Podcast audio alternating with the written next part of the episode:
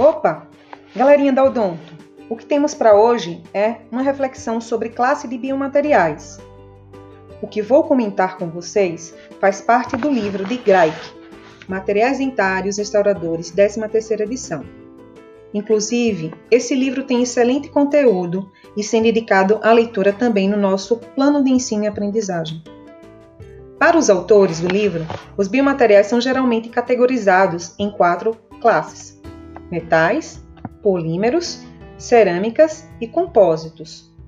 As quatro classes são claramente diferentes uma das outras, em termos de densidade, rigidez, translucidez, método de processamento, aplicação e também custo.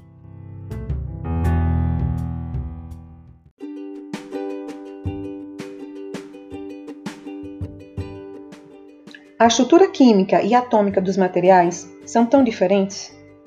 O metal, por exemplo, é um elemento que possui íons livres estáticos, carregados positivamente, com propriedades de condutibilidade elétrica distintas quando pensamos que existem vários tipos de metais. A estrutura atômica dos diversos metais traz configurações de espaçamento entre elétrons, dando arranjos cristalinos metálicos não uniformes. Assim, todas as propriedades dos metais resultam da estrutura metálica cristalina e ligações metálicas.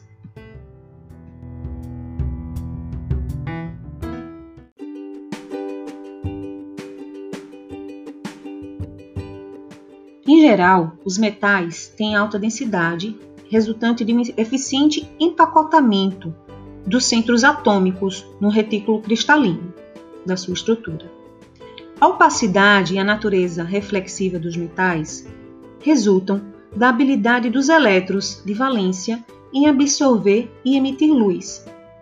Interessante notar que o número de elétrons de valência aumentada pode interferir na ligação metálica, que desenvolve comportamentos diferentes também. A exemplo do ponto de fusão dos metais, a distância entre os átomos do metal pode interferir nas propriedades de condutibilidade elétrica e térmica, magnetismo e resistência do material.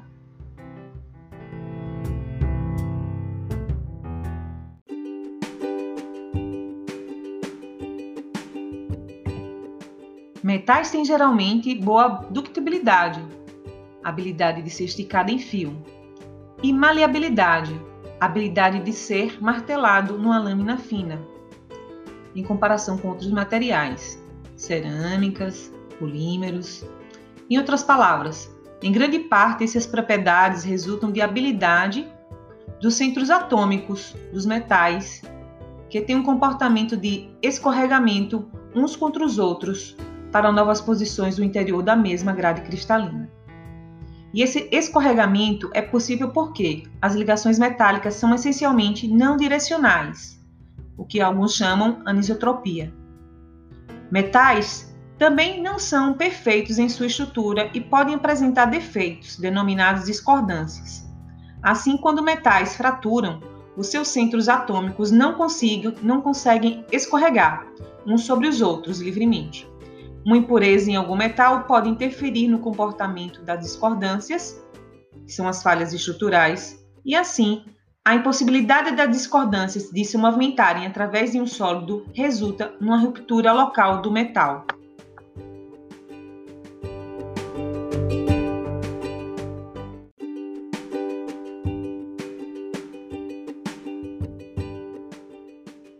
Propriedades de corrosão dos metais dependem da habilidade dos centros atômicos e dos elétrons de serem liberados em troca de energia.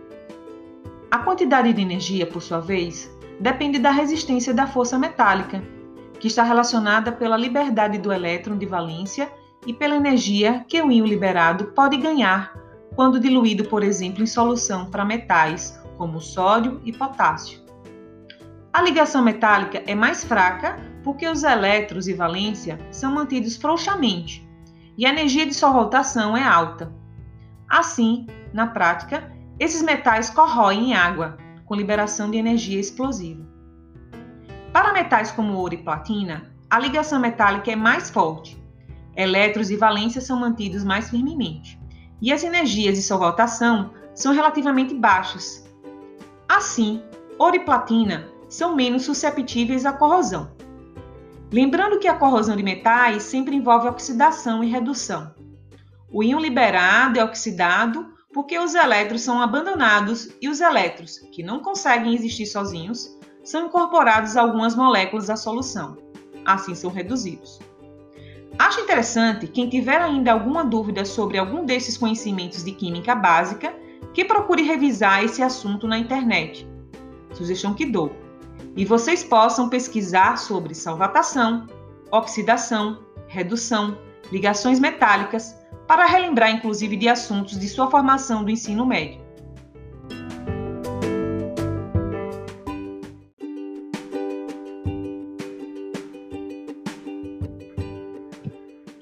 Outro material considerado são os polímeros, comumente utilizados para aplicações como restaurações dentárias, selantes, cimentos, materiais de moldagem, restaurações provisórias, materiais obturadores de canais em tratamentos endodônticos, usados em próteses totais, as famosas dentaduras, como são conhecidas né, popularmente, além de protetores bucais e atletas, em aparelhos removíveis ortodônticos, entre outras indicações.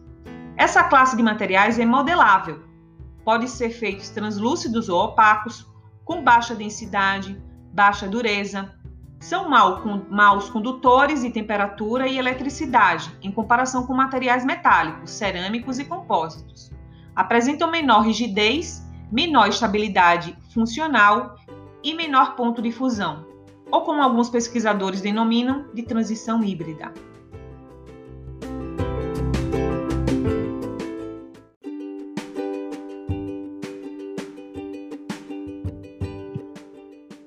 Composição química dos polímeros compreende uma molécula que é formada por muitas partes, e por isso chamamos de poli. A terminação da palavra mero representa a mais simples unidade química estrutural, da qual o polímero é composto. Desta forma, polimetacrilato de metila, por exemplo, é um polímero que possui unidades químicas estruturais derivadas do metacrilato de metila, as moléculas a partir das quais o polímero é construído são chamadas monômeros, uma parte. Moléculas polímeras podem ser preparadas a partir de uma mistura de tipos diferentes de monômeros. Eles são chamados copolímeros ou terpolímeros, dependendo do arranjo molecular de cada. O peso molecular do polímero relaciona-se com a quantidade da porção de meros.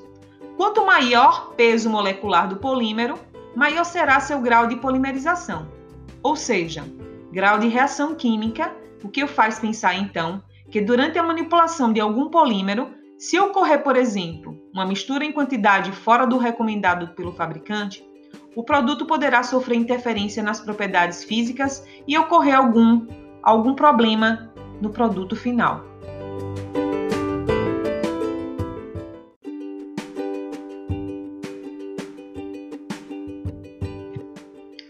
A estrutura espacial das moléculas dos polímeros também pode interferir no comportamento do material, podendo ter uma configuração linear, ramificada ou cruzada ou reticulada.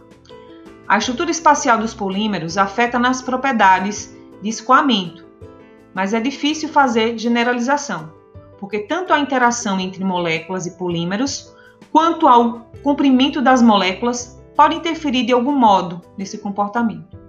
Em geral, os polímeros mais complexos na sua estrutura, como os reticulados, apresentam escoamento em temperaturas mais altas. Além destes, também não absorvem líquidos tão facilmente quanto os outros, com estrutura linear ou ramificada.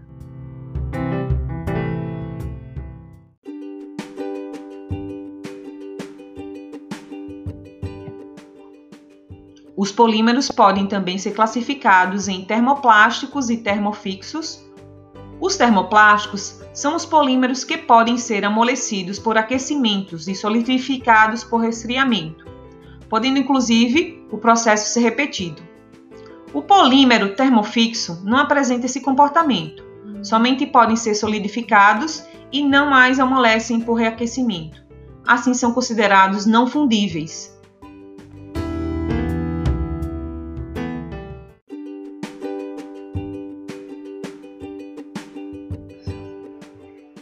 As cerâmicas são materiais que são formados por material inorgânico, não metálico, normalmente processados por aquecimentos a uma temperatura alta para alcançarem as propriedades desejáveis. As cerâmicas são, entretanto, formadas por óxidos metálicos, que são duras, rígidas, mas condutores térmicas e elétricas. Apresentam baixa tenacidade comparada com metais e podem ser fundidas para fabricar as restaurações dentárias indiretas. A translucidez e a opacidade de uma cerâmica odontológica podem ser modificadas para aplicações e cores, e onde a estética for necessária, e dependendo do tipo da cerâmica. Em geral, são considerados materiais frágeis, porque têm comportamento plástico limitado. Há quem também ouça falar cerâmica através das porcelanas, com uma variedade da composição e indicações específicas para cada caso clínico e suas propriedades dependem da composição e sua microestrutura. Algumas cerâmicas ganham inclusive reforço com outros materiais para melhorar a resistência do material. Por exemplo, evitar propagação de trincas ou mesmo fraturas, mesmo sabendo que as cerâmicas odontológicas estão sujeitas a cargas repetidas em ambiente úmido durante a mastigação. Algumas trincas poderão surgir durante a fabricação de uma peça cerâmica. Pode ocorrer falhas do processamento de fabricação e esses defeitos podem resultar porque, em alguns casos, ficam espaços vazios que podem contribuir no surgimento de trincas ou mesmo fraturas ou mesmo porosidades na superfície.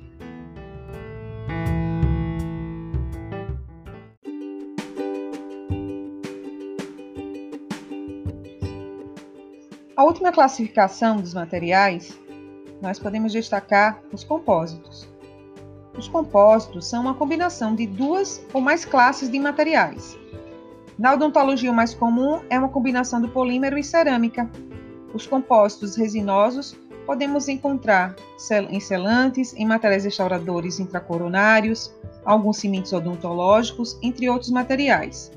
Enquanto classe de materiais, os compósitos são modeláveis, opacos ou translúcidos, moderados em rigidez e dureza, isolantes térmicos e elétricos, pouco solúveis e, e podem ser usinados de forma geral.